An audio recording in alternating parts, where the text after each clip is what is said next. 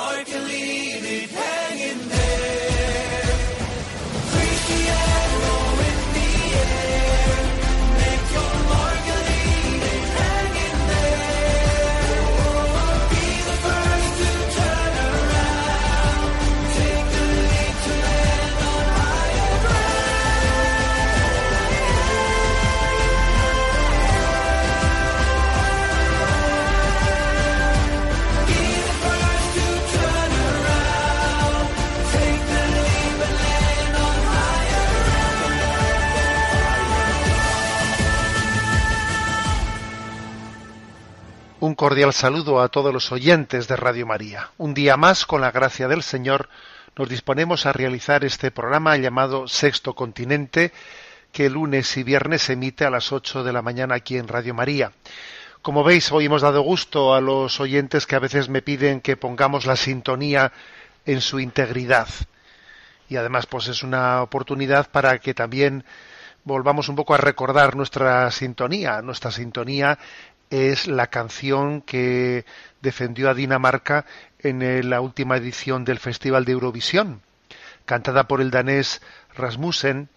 Es una canción que evoca la vida de San Magnus de las Orcadas, un santo que vivió en el siglo XI, que era un personaje noble, vikingo, que decidió pues no optar por la violencia y evitar muertes, lo cual le acarreó su propia su propia muerte.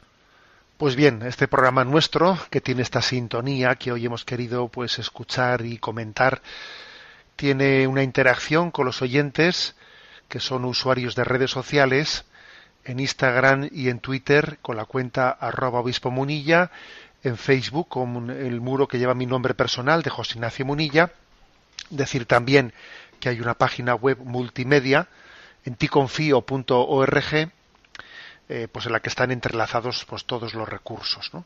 y que los programas anteriores los tenéis en el podcast de Radio María y también en el canal de iVox que se llama eh, Sexto Continente.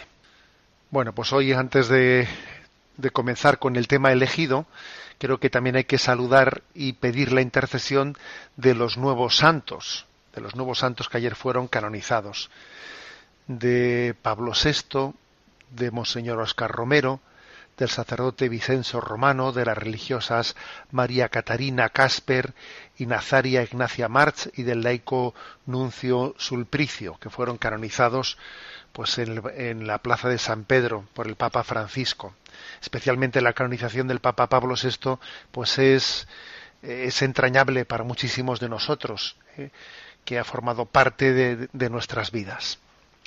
Y hecho este saludo y encomendándonos bajo su intercesión, voy a deciros que quiero comentar como tema primero, pues unas palabras del Papa que la semana pasada han dado que hablar, ¿eh? porque el Papa, pues, pues ha recibido críticas muy fuertes por unas declaraciones proféticas, firmes, fuertes que él hizo en la catequesis del miércoles de la semana pasada sobre el tema del aborto. ¿Eh?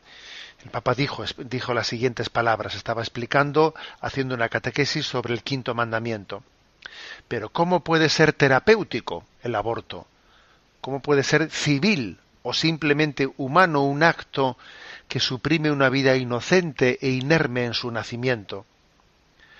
Yo os pido, ¿es justo quitar una vida humana para resolver un problema? ¿Es justo contratar un sicario para resolver un problema? No se puede. No es justo quitar a un ser humano, aunque sea pequeño, para resolver un problema. Es como contratar un sicario para responder, para resolver un problema. ¿eh? dijo el Papa. Inmediatamente se organizó pues el escándalo de que el Papa había dicho que el aborto es como contratar un sicario. ¿eh? Y vamos, fui testigo en algunas tertulias televisivas del escándalo, ¿no? Pues que allí, pero cómo es, o sea, se rasgaban las vestiduras, pero cómo el Papa ha podido decir eso, ¿no? Nos ha decepcionado, decían algunos, pues porque habían hecho, precisamente porque desde los medios de comunicación se hace una imagen deformada del Papa, ¿no? Nos ha decepcionado. No es la primera vez que el Papa eh, utiliza imágenes políticamente incorrectas para referirse al aborto. No hace mucho también, creo que recordar que fue en el mes de mayo, también hizo una referencia que levantó ampollas, comparando el aborto selectivo con los crímenes, con los crímenes nazis. Hizo, dijo lo siguiente entonces. Vosotros os preguntáis por qué hoy no tenemos enanos por la calle, como en un tiempo había, porque el protocolo de tantos médicos tantos, no todos, es hacer la pregunta, ¿llegan mal? Y si llegan mal se les elimina, ¿no? Dice el Papa, lo digo con dolor. En el pasado, en el pasado siglo todo el mundo se escandalizaba por lo que hacían los nazis para curar la pureza de la raza. Hoy hacemos nosotros lo mismo, pero con, los, pero con guante blanco. Es el homicidio de los niños. Para tener una vida tranquila se echa se echa un inocente. Y Bergoglio se remontó hasta las prácticas en Esparta de arrojar a un niño con problemas desde la montaña, según le enseñó a él mismo una profesora de historia cuando era, cuando era estudiante. Entonces, bueno, también entonces, con motivo de esas declaraciones de comparar el, el, aborto con lo que los espartanos hacían con los niños o comparar el aborto con los crímenes nazis y en este caso concreto, ¿no? Pues comparar el aborto con, con el hecho de contratar un sicario se montan auténticos pues escándalos mediáticos, ¿no? Yo creo, sin embargo, que la anestesia la anestesia del colectiva de la conciencia moral social requiere también de, ciertos campanazos para despertar esa conciencia letargada. Si solamente se habla en términos, mm, digamos, un tanto abstractos, un tanto abstractos o eh, a veces no, no son, eh, no, no llegamos, ¿no? a incidir suficientemente en el problema moral. Si el Papa recurre a estas imágenes tan políticamente incorrectas que él bien sabía, obviamente que le iban a traer problemas, si a pesar de ello lo ha hecho, y además lo ha hecho reiteradamente, es porque sabe que nos enfrentamos a una permisividad, a una indiferencia que tiene que ser denunciada, ¿no? Porque el ministerio profético de la Iglesia también requiere hacer denuncias proféticas y las denuncias proféticas tienen que ser hechas de forma que las entienda todo el mundo y que sacudan las conciencias. Pues bien, una prueba de que esta denuncia profética, este tipo de denuncia profética es necesaria, pues porque existe una especie de pacto de silencio, ¿no? Para ocultar lo que supone el aborto, lo que supone la eliminación de millones, de millones de personas, lo que supone que a lo largo del día de hoy, a lo largo de este día en el que emitimos este programa, pues eh, unos 200 o 300 niños en España en un solo día van a, van a ser destrozados, serán desmembrados, se acabará con sus vidas. Una prueba de ello es esto que voy a compartir con vosotros. El 12 de octubre, o sea, es decir, el viernes pasado, se estrenó en Estados Unidos una película que ha tenido verdaderamente obstáculos para poder haber sido estrenada. ¿eh? es una, pregunta, es una película que ha sido producida contra viento y marea.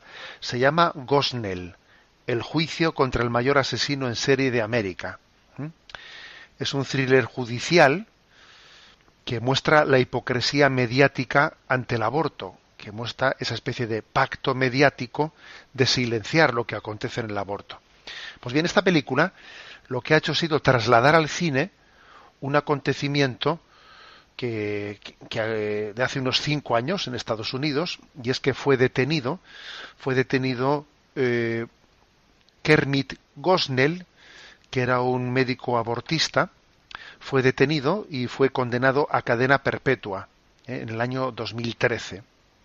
Practicaba abortos ilegales en, Pensilvania y incluso asesinaba a aquellos niños que por accidente nacían vivos fue condenado a cadena perpetua por tres de estos crímenes, pero aún es más relevante que la casa de los horrores, ¿eh? que demostró ser su abortorio, porque su abortorio era la casa de los horrores, pues él guardaba, conservaba restos de los niños que mataba, como pequeños trofeos, ¿eh?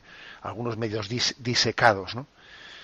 Bueno, fue una cosa terrible. Pero hubo un clamoroso silencio mediático en Estados Unidos que se tradujo en que cuando se produjo, cuando se realizó ese juicio, que fue a puerta abierta, y siempre se le suelen reservar algunos bancos, ¿no? en la sala en la que se va a realizar el juicio para la prensa, ningún, ¿eh? ningún periodista se acreditó para seguir ese juicio. Y es curioso porque a pesar de haber sido pues el, el, mayor asesino en serie de la historia de Estados Unidos, pues ha sido un perfecto desconocido en Estados Unidos. Se hizo una encuesta por parte de los grupos pro vida a ver quién sabía quién era Kermit Gosnell y nadie sabía quién era. era un, un nombre absolutamente desconocido. Por eso se decidió hacer esta película para denunciar no ya tanto lo que hizo aquel hombre, sino para denunciar la hipocresía mediática, ¿no? que silencia estas cosas. Hollywood también eh, digamos, impidió, intentó impedir por todos los medios que esta película se produjese, tuvo que producirse al margen, ¿no?, de espaldas a Hollywood, y luego a la hora de promocionar la película, pues ha habido episodios como que Facebook, eh, Facebook prohibió que esta película tuviese soporte o se hiciese publicidad de ella o se comentase sobre la película dentro de la red social de Facebook. O sea, para que, os demos, para que nos demos cuenta de cómo se puede llegar eh, eh, a crear una gran hipocresía social en la que se pretende tapar, eh, tapar la realidad. Bueno, pues esta película ha llegado, se ha estrenado en Estados Unidos contra, contra viento y marea, según dicen los críticos. pues ha tenido una pues una realización de, de alta calidad no sé si llegará llegará a España pero en el fondo episodios como este nos nos demuestran por qué es necesario a veces pues eh, hacer lo que el Papa ha hecho, utilizar una imagen como la del sicario, el aborto es como contratar un sicario, dice el Papa, para escándalo de propios extraños, precisamente para que sea pues un despertador de la conciencia moral aletargada de nuestra sociedad.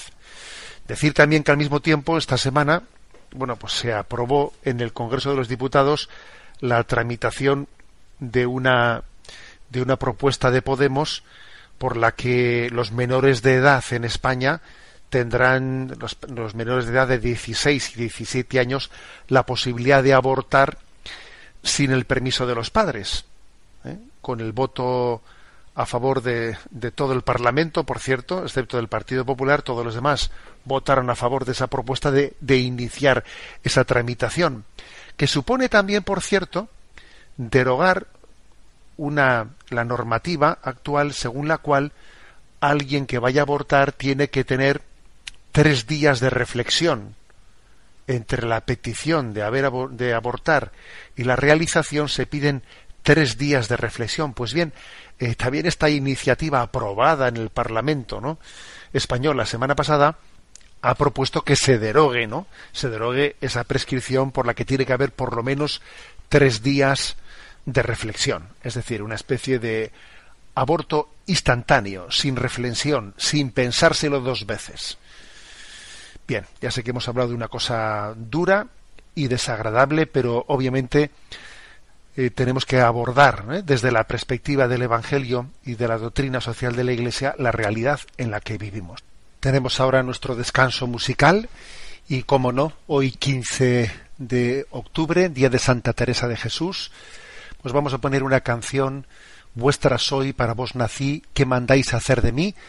que queremos dedicar a todos los carmelitas y las carmelitas y a, y a tantas personas que han nacido de la espiritualidad de Santa Teresa de Jesús y que es una de las mayores joyas que tenemos en nuestra espiritualidad. ¿eh? Os invito a todos a leer Camino de Perfección. Os invito a todos a leer la autobiografía de Santa Teresa, a leer las poesías de Santa Teresa. Escuchemos esta canción.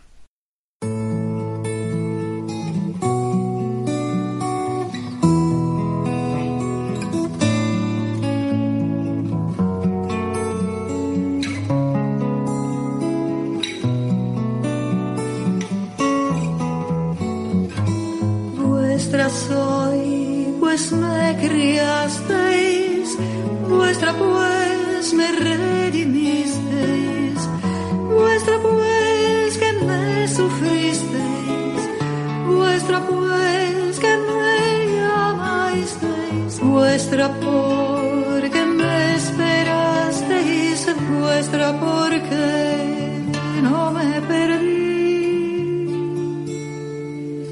¿Qué mandáis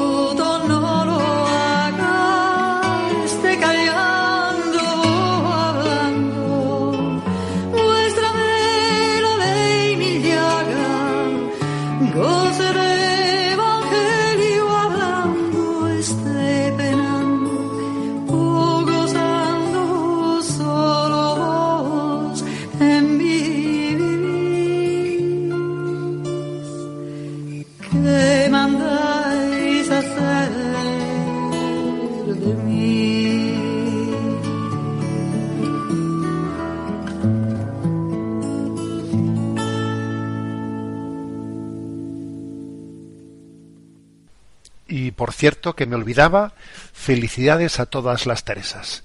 Sigamos adelante. Como sabéis, hemos dedicado unos cuantos programas a comentar capítulo por capítulo el libro de Chesterton que tiene como título Ortodoxia, que es uno de sus libros apologéticos, ¿no? en defensa de la fe cristiana. Hoy, hoy concluimos, nos toca el capítulo noveno y último, que tiene como título La autoridad y el aventurero. Bueno, vamos eh, a ello. Eh, Chesterton ha demostrado a lo largo de su libro Ortodoxia cuántas cosas positivas se derivan del cristianismo ¿eh? frente a las leyendas negras. ya en tiempos de Chesterton existían las leyendas negras, ¿no? como existen también hoy en día, leyendas negras contra el cristianismo. Él desarrolla con su amplia cultura, pues cuántas cosas positivas se han derivado ¿no? del cristianismo. Y en este capítulo último, se plantea una cuestión clave. Un, agnóstico razonable, pues le podría felicitar a Chesterton, ¿no? Podría decirle, oiga, tiene usted razón. Eh, a lo largo de, sus argumentos ha demostrado que el influjo del cristianismo no es negativo, como los críticos suelen decir, ¿no? Que hay muchas cosas buenas. Ahora bien, ¿por qué no tomar las verdades y dejar las doctrinas o los dogmas? ¿Eh? Podría decir este agnóstico, ¿no? Por ejemplo, podemos tomar en consideración pues, que existe la debilidad y las contradicciones dentro de nosotros, pero sin tener que creer en el pecado original. De acuerdo que es bueno que el cristianismo ha enseñado como el hombre es débil y tiene que ser humilde, vale, pero no por eso, diría el agnóstico, ¿no? No por eso tengo que creer yo en el pecado original, ¿no?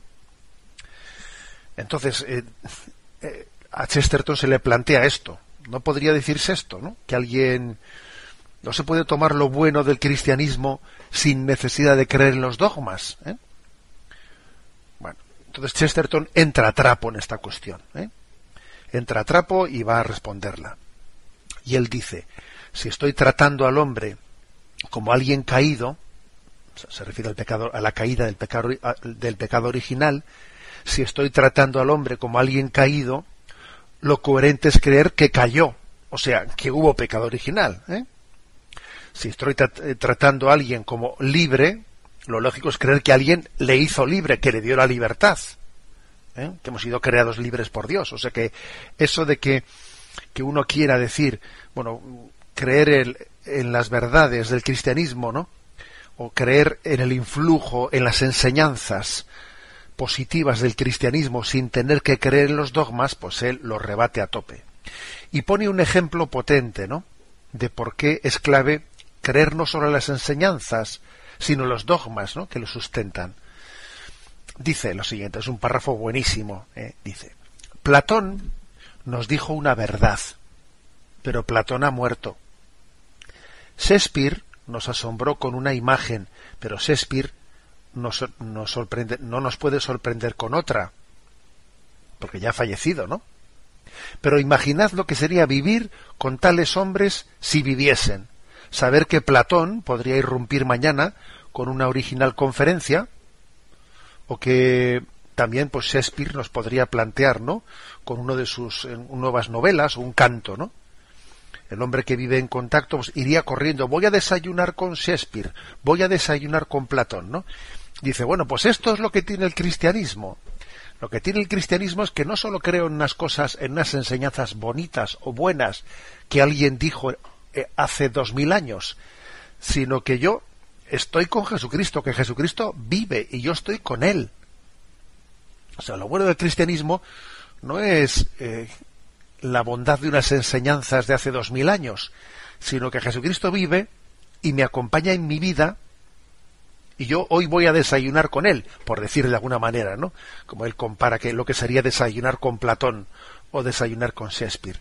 Por eso, eso de decir, bueno, yo creo en las enseñanzas del cristianismo, pero no creo en los dogmas, es como decir, es que tú no te has enterado de que lo principal del cristianismo es la persona de Jesucristo, la persona del, del resucitado. Bien, este es su argumento principal, al cual le añade otro, ¿no? Chesterton dice que igual que él descubre que los ataques contra el cristianismo son falsos, es decir, los hechos van por otro lado, demuestran, los hechos demuestran lo contrario, así él cree que detrás de la lógica cristiana hay una verdad. O sea, que las cosas no solo son buenas, sino que son verdaderas. De lo contrario, no habría lógica. No habría lógica. El cristianismo es bueno porque es verdadero. ¿eh? Bueno, entonces él, él analiza los tres principales ataques que él cree que en su tiempo están teniendo lugar ¿no? contra el cristianismo. Y son, primero, él dice, un ataque contra el alma, contra la espiritualidad del hombre. Pues eso, la afirmación de que el hombre es un animal, un animal más evolucionado, pero en el fondo un animal, ¿no? El segundo ataque es contra el sentido religioso de la vida, ¿no? Diciendo que la fe nace de la ignorancia y de la, y de la necesidad que tiene la gente de agarrarse a algo para vencer sus miedos. Ese es el segundo ataque. Y el tercer ataque, pues es contra eh, contra la iglesia, ¿no? Todo que los hombres de iglesia son pues una página negra de la historia y venga que sacar pues páginas negras, ¿no? Eh, pues de los de los hombres de iglesia, de que si los curas, las monjas y no sé qué. O sea, estos son los tres principales ataques. Como veis, Chesterton vivió hace muchos años, pero la verdad es que las cosas, eh, pues en esta en esta modernidad europea siguen muy parecidas, ¿no? Con respecto a estos tres ataques. Y entonces Chesterton responde a los tres ataques. ¿eh? con respecto a esa, a esa pretensión de negar el alma y decir que el hombre es un animal más, etcétera, etcétera, Chesterton dice, oye, ¿y entonces cómo se explica la originalidad y superioridad evidente del hombre sobre el reino animal? ¿eh? ¿Cómo se explica? Y, claro, pues él viene a decir que ha tenido que haber una intervención de Dios en la historia para crear el alma en la segunda, la segunda, eso de que eh, la fe es eh, el sentido religioso ha nacido de los ignorantes y de los que necesitan eh, pues eso, que están llenos de miedos, etcétera, ¿no? Dice, oye, ¿acaso no es cierto que el cristianismo nos ha liberado, ha liberado a multitudes de personas de sus miedos y del abuso de los brujos? O sea, fue el abuso de los brujos el que llenó de miedos a las personas y el cristianismo es liberador de los miedos. Y en tercer lugar, ¿eh? con respecto a esa, esa, imagen de que pues venga aquí a hablar ¿no? negativamente de los hombres de iglesia, etcétera, ¿no? Él viene a decir que esa visión oscurantista del cristianismo es falsa, que el cristianismo es alegre, es alegre, ¿eh? que el paganismo, ¿eh? que el paganismo es, es, el que es triste, ¿no? Se dice que el paganismo es, es la religión del júbilo y que el cristianismo es la religión de la tristeza. Se acusa de eso, ¿no? Pero dice, pero es que es absolutamente al contrario. Es muy fácil probar que el cristianismo es pura alegría y que el paganismo es tristeza, congoja. Y ahora dice una frase de estas que se han quedado como frases célebres de Chesterton, ¿no? Dice, la alegría, que fue la pequeña publicidad del pagano, es el secreto gigantesco del cristianismo. O sea, el paganismo parece alegre, pero luego es amargado. El cristianismo parece serio, serio, pero luego está lleno de alegría. ¿eh? Entonces, mientras que los estoicos, ¿eh? los estoicos antiguos y modernos, ocultan, ocultaron las lágrimas, hacerse, ¿eh? hacerse el fuerte, sin embargo Jesucristo nunca ocultó las lágrimas, sino que las mostró ante los demás. Y sin embargo, lo que Jesús esconde, pues es, es un gran tesoro que está por descubrir, es el tesoro que quiere comunicar al mundo, el tesoro de la alegría. O sea, que el paganismo parece alegre. O sea, las carcajadas, las carcajadas en el fondo ocultan amargura, pero la sonrisa, la sonrisa eh, sencilla del cristianismo detrás oculta un corazón radiante de alegría. Esto es lo que viene Chesterton un poco eh, a analizar en este último capítulo. Bueno, que para quien sea muy chestertoniano y quiera repasarlos estos nueve capítulos de ortodoxia, que sepan que están colgados, van a estar a vuestra disposición dentro de la página enticonfio.org en el apartado que se llama Píldoras. Y bien, pasamos ahora al comentario del DOCAT. Como sabéis, en cada programa de Sexto Continente reservamos un breve momento para comentar uno de los puntos de este libro de doctrina social de la Iglesia. Nos toca el punto 86.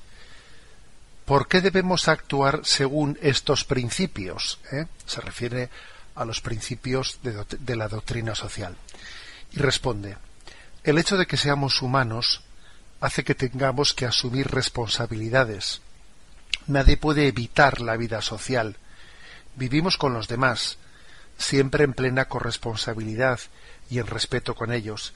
El mandamiento del amor a Dios y al prójimo es un compromiso profundamente moral para que los cristianos ayudemos, sirvamos al bien común, asistamos a cualquier individuo en el desarrollo de una vida digna del hombre y protejamos a las asociaciones y comunidades en sus propios derechos. Bueno, como veis, eh, es un punto en el que subraya la vocación social. ¿eh? ¿Por qué tenemos que actuar según esos principios de la doctrina social?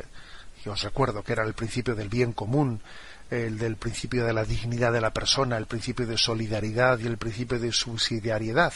¿Por qué? Pues porque somos profundamente sociales y porque además ser un ser humano es alguien que tiene responsabilidades, es alguien que, que lo que hace afecta a los demás y lo que hacen los demás le, afecta a él. ¿no? Acordaros que el primer mandamiento de la ley de Dios es amarás a Dios sobre todas las cosas y al prójimo como a ti mismo. Luego, en, en lo que es el principal y el primero y el segundo de los mandamientos ya hay una relacionalidad, tanto con Dios como con respecto al prójimo. Somos hombres, somos seres sociales. Hay un pasaje en la Sagrada Escritura que lo subraya muy especialmente, ¿no? Acordaros cuando eh, Caín se presenta delante de Yahvé y entonces Yahvé le dice, ¿dónde está tu hermano? ¿Dónde está tu hermano? ¿Acaso soy yo el guardián de mi hermano? Pues, pues claro que eres el guardián de tu hermano, claro que lo somos. ¿eh? Forma parte, por lo tanto, de, de nuestra vocación, eh, no solamente preocuparnos de lo nuestro, de lo mío, sino, sino tener una, una preocupación de lo que acontece con los demás. Servimos al bien común. Y igual que existe en la, en la ley civil pues un delito de no socorrer por falta de socorro al prójimo, ¿eh? alguien en la ley civil puede ser imputado por no haber eh, por no haber socorrido a alguien que estaba en una necesidad. Pues eso, en el fondo, es un pequeño eco de lo que es la vocación y de lo que Dios espera de nosotros, del pecado de, omisión. Tengamos en cuenta, por lo tanto, que, que tenemos una, una necesidad de, eh, de, atender no solo a, los, a, a, nuestro prójimo, sino también, dice este punto, a las asociaciones y comunidades en sus propios derechos, es decir, a los colectivos que, pues, que se puedan percibir como más vulnerables, a los que se les, eh, se les priva del, de los mismos derechos, aquellos que se les quita la voz, eh, pues, digamos, estamos llamados también en esa corresponsabilidad que tenemos a ser la voz de los que no tienen voz y a reivindicar eh, los derechos de esos colectivos más eh, más discriminados que a los cuales la sociedad por razones que fuesen no les está reconociendo sus derechos. Bien, hasta aquí la explicación de este punto 86. Esta parte final del programa pues vamos a dedicarla como hacemos habitualmente o por lo menos como es nuestro deseo a atender las preguntas de los oyentes. Sabéis que podéis escribir eh, planteando vuestras cuestiones, preguntas, aportaciones al correo sextocontinente arroba radiomaria.es. Eh. Intentaremos pues eh, enriquecernos mutuamente con vuestras preguntas y con las iluminaciones que podamos hacer a ese respecto a Mónica, que está en la emisora, le hemos pedido que nos plantee, que nos vaya presentando las preguntas seleccionadas esta semana. Marcos Villanueva nos pregunta, según la RAE, el término inmanencia significa lo que es inherente a algún ser o va unido de un modo inseparable a su esencia, aunque racionalmente pueda distinguirse de ella.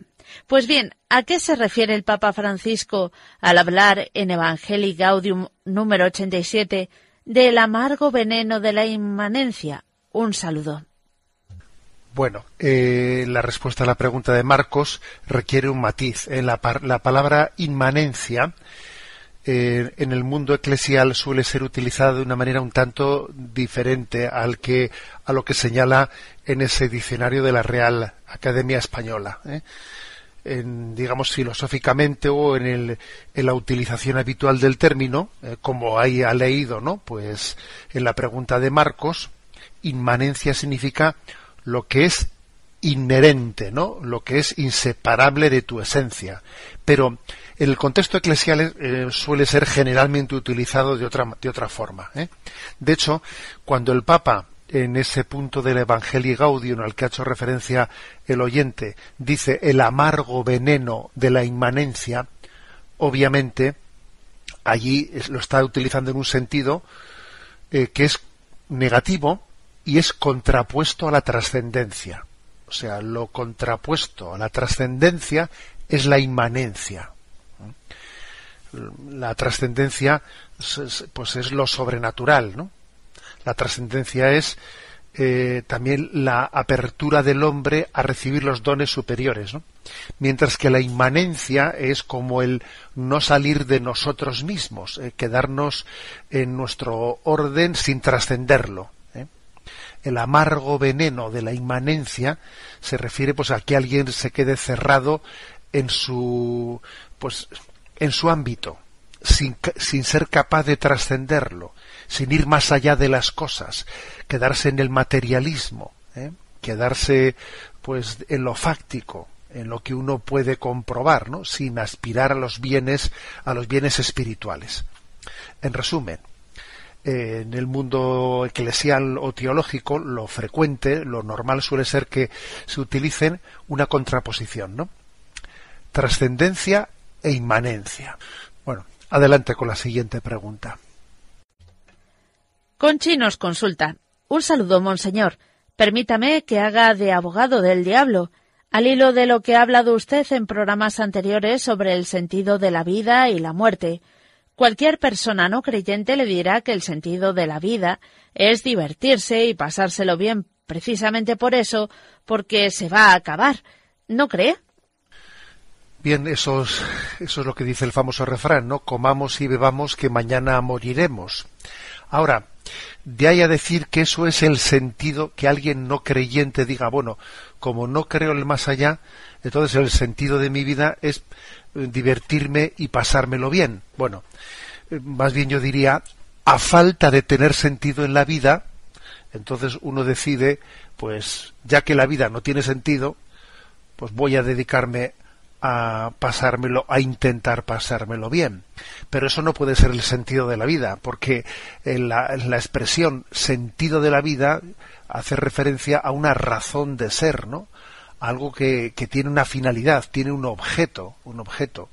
Y es obvio, es obvio que el pasárselo bien un rato para luego dejar de existir, ¿eh? eso pues es, es un sinsentido, no es un sentido, sino es un sinsentido. Por lo tanto, eh, cuando yo los días, los programas estos a los que se refiere Conchi, que hablamos del tema, del tema de la muerte, hice referencia a que si la muerte no tiene un sentido es que la vida tampoco lo tiene. Porque qué, qué, porque, ¿qué sentido tiene que algo vaya a terminar en la nada? ¿Eh? A terminar en la nada. O sea, ¿para qué esforzarme? ¿Para qué entregarme? Para que luego todo acabe en la nada. ¿eh? Es que si la muerte no tiene un sentido, la vida tampoco lo tiene. ¿eh? Bueno, ese razonamiento yo creo que, que no únicamente es verdadero para alguien que sea creyente, sino, sino que alguien que no sea creyente tiene, tiene que reconocerlo, ¿no? En resumen, que lo de divertirse y pasárselo bien no es un posible sentido de la vida, sino que es, bueno, pues el recurso o de alguna manera el tubo de escape, la compensación, el sucedáneo de aquel, de aquel que no le ha encontrado un sentido a la vida. Damos paso a la siguiente consulta. Carlos desde Argentina pregunta Un saludo muy afectuoso a don José Ignacio y especialmente a todos los colaboradores y voluntarios de Radio María en España. Siempre había entendido, sin reflexionarlo mucho, que la salvación estaba exclusivamente dentro de la Iglesia Católica, basándome en parte en este texto de Juan 6:53. Si no coméis la carne del Hijo del Hombre y no bebéis su sangre, no tenéis vida en vosotros. Sin embargo, en muchas oportunidades, don José Ignacio ha explicitado que la Iglesia afirma la salvación de todos los hombres que hayan en su vida actuado en conciencia, independientemente de la fe que hayan profesado, lo cual me ha parecido algo maravilloso y muy consecuente con la misericordia de Dios. Entonces, ¿cuál sería la verdadera interpretación de ese versículo? Saludos cordiales. Bien, la respuesta correcta a la pregunta de Carlos desde Argentina, pues yo creo que hay que entenderla en, el siguiente sentido. Obviamente, si alguien conoce, si alguien sabe, eh, si alguien es consciente, si ha recibido el don de la fe para entender lo que es la Eucaristía, pecaría gravemente si la rechazase. ¿eh? El no recibir la Eucaristía es un pecado de desprecio del amor de Dios. Cuando a veces se pregunta, ¿es pecado no ir a misa? Y, obviamente, ¿no? Alguien que tenga conciencia de lo que es la Eucaristía, pues obviamente peca gravemente de rechazarla, de no hacer aprecio. En el fondo, cuando alguien rechaza la Eucaristía, está de alguna manera denotando, denota que no está viviendo el primer mandamiento.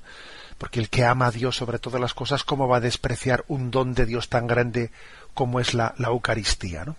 Ahora, otra cosa distinta es que alguien no haya tenido conciencia, alguien no la hayan explicado, alguien no sea cristiano, alguien no entienda ¿no? lo que es la Eucaristía. Obviamente Dios no le puede juzgar por esa Eucaristía que, que no ha recibido porque no ha llegado a conocer el don de la fe y ese no haber llegado a conocer el don de la fe puede ser inculpable, ¿eh? inculpable por su parte. Lo cual no quiere decir una cosa, que, que, esa, que esa persona, aunque no haya conocido a Jesucristo, sin embargo ha sido salvada por Jesucristo, ha sido salvada por Él.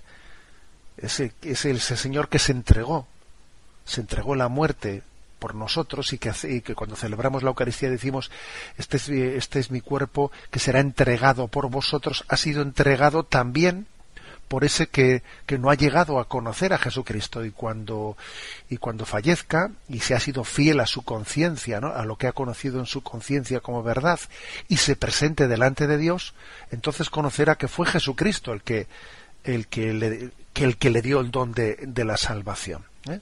Pero por lo tanto, esa, ese versículo de Juan 6:53 hay que referirlo, si no coméis la, carne y si no bebéis la sangre del Hijo del Hombre no tenéis vida en vosotros, lógicamente hay que, hay que referirlo a quienes tienen, ¿no? el don de la fe y son conocedores, porque han sido bautizados, son conocedores de lo que es la, la Eucaristía. Adelante con la siguiente pregunta. Una madre nos escribe preocupada. Estimado Monseñor, en el colegio de mi hija, concertado católico, han establecido como lectura obligatoria de este año el libro de Harry Potter. Yo he mostrado mi descontento, pues tengo entendido que es un libro que abre puertas al lado oscuro. En el colegio me han recomendado el silencio. En fin, mi pregunta es ¿este libro, así como este tipo de lecturas, abren puertas? Tengo entendido que tiene invocaciones y conjuros. Agradecería luz en este tema. Veo que no hay mucha en estos asuntos tan vitales. Dios le bendiga. Bueno, con respecto a este tema, obviamente habrá lecturas distintas. ¿eh? Pero bueno, yo creo que lo que sí me atrevo a decir que es al margen de lecturas distintas sobre esta película, no me parece propio ni adecuado que en un colegio católico se ofrezca el libro de Harry Potter como lectura. No, porque precisamente porque es un tema bastante polémico que por lo menos tiene lecturas legítimamente negativas ¿no? o críticas pues por eso no me parece propio que el colegio elija ese libro para todos los alumnos Existen, por otra parte, además literatura pues que es mucho más inequívoca, que puede ser tan atrayente o más que la de Harry Potter para los alumnos. ¿no? Bueno, y con respecto un poco a, a, qué cabe decir, ¿no? De, sobre Harry Potter, etcétera, pues la verdad es que la autora, la autora de, de Harry Potter, ella dice que se inspiró en Crónicas de Narnia de C.S. Lewis que, que C.S. Lewis y Crónicas de Narnia, la verdad es que son unas obras literarias que sí que conjugan, ¿eh? sí que conjugan verdaderamente con el sentir cristiano, ¿no? Y son maravillosas para introducir a los jóvenes, pues, en la, en la cosmovisión cristiana. Pero aunque la autora diga eso, aunque la autora diga que, que sea que su inspiración está en, en Lewis y en Crónicas de Narnia, lo cierto es que Mm, el recurso a los parámetros de magia y brujería que hay continuamente, ¿no? Harry Potter, pues de tal manera que la racionalidad, ¿no? De, la existencia eh, parece que es reemplazada por el gnosticismo, el gnosticismo más propio de la nueva era, pues hace que no, pues que sea por lo menos cuestionable, ¿eh? cuestionable. No tanto lo que lo que pregunta el oyente de si en el eh, en la película se, se, hagan conjuros que pueden abrir la puerta del mal no. Pero sobre todo más bien por el hecho de que a, los lectores se les acostumbre a unos parámetros mistéricos iniciáticos de continua brujería y, magia que en el fondo les van a hacer más fácilmente seguidores de la nueva era.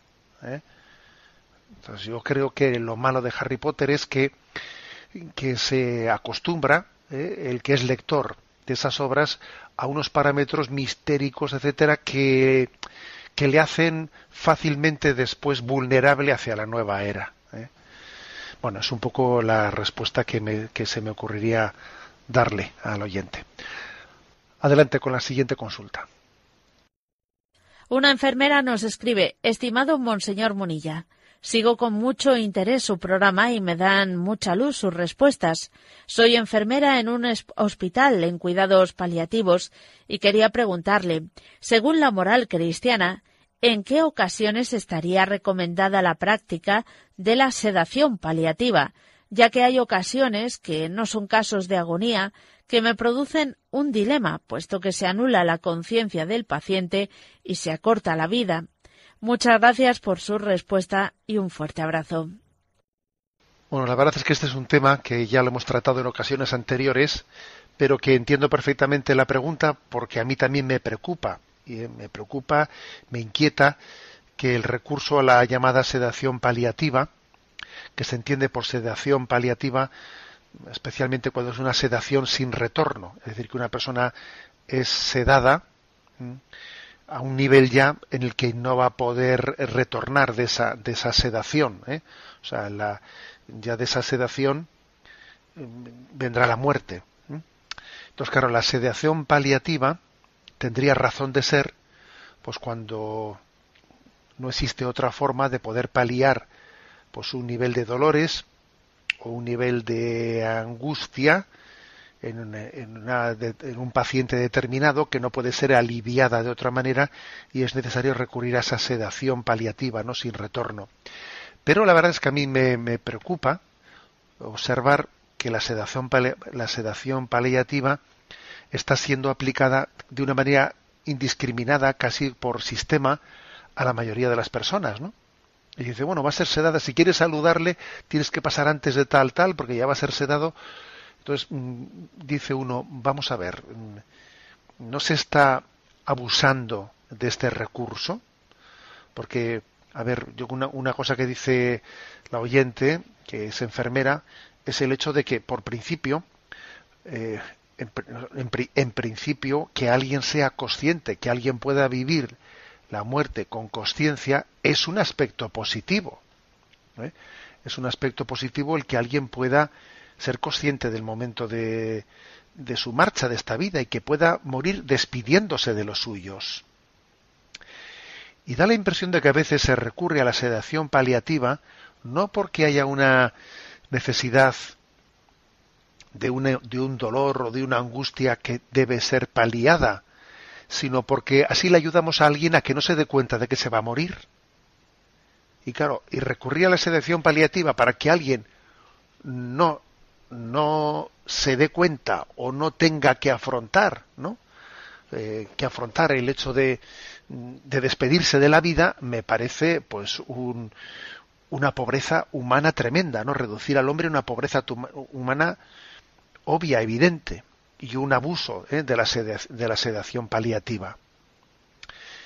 Eh, ese discernimiento de cuál es la razón, si hay una razón proporcional o no hay una razón proporcional, es el que determina si la, sedación paliativa está bien dada o no está, bien dada. Pero, repito esto que he dicho, en mi opinión es un abuso ¿no? el aplicar la sedación paliativa simplemente para que alguien no se dé cuenta que, de, que se va a morir ¿eh?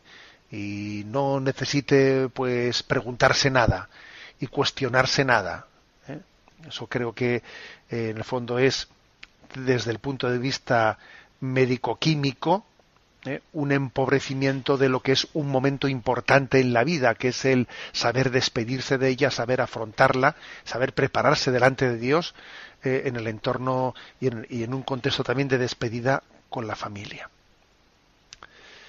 Bueno, y damos paso a la última de las preguntas de hoy.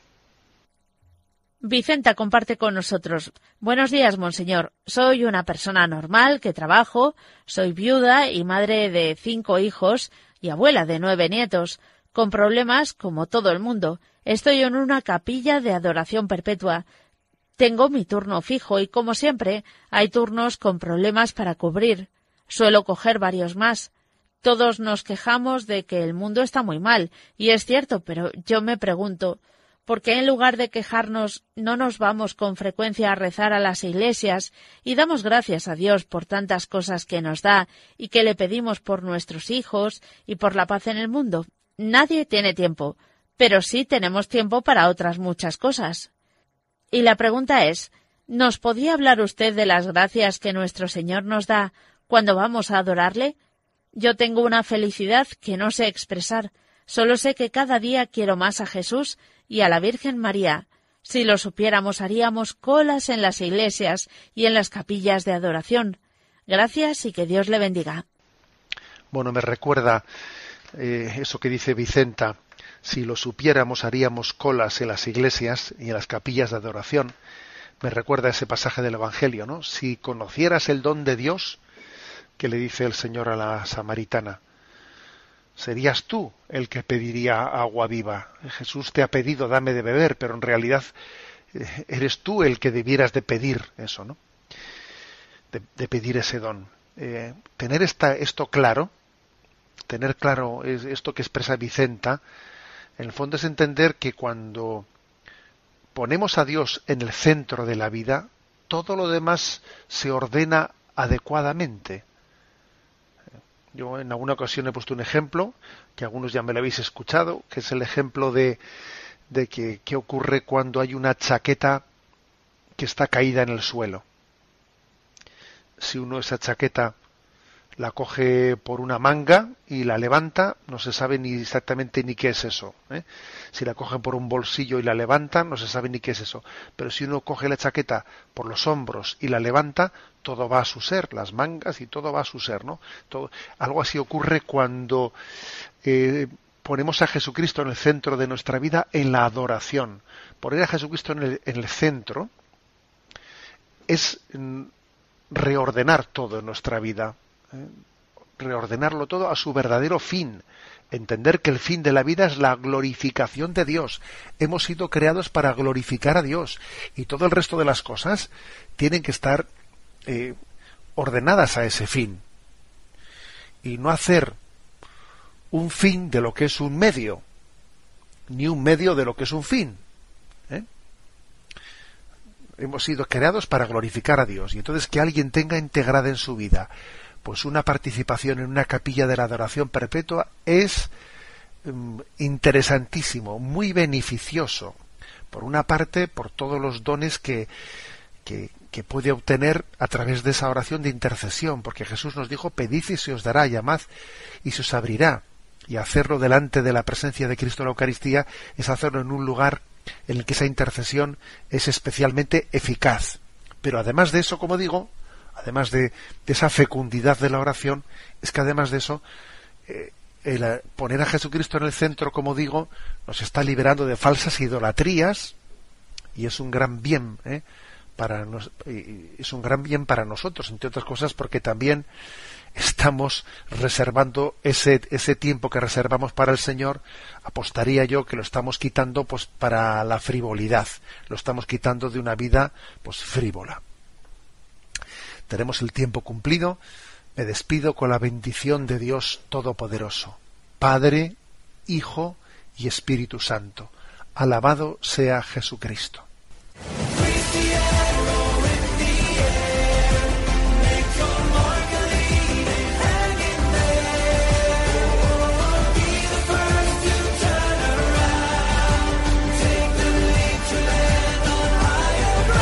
Así finaliza en Radio María Sexto Continente, un programa dirigido por el obispo de San Sebastián, Monseñor José Ignacio Monilla.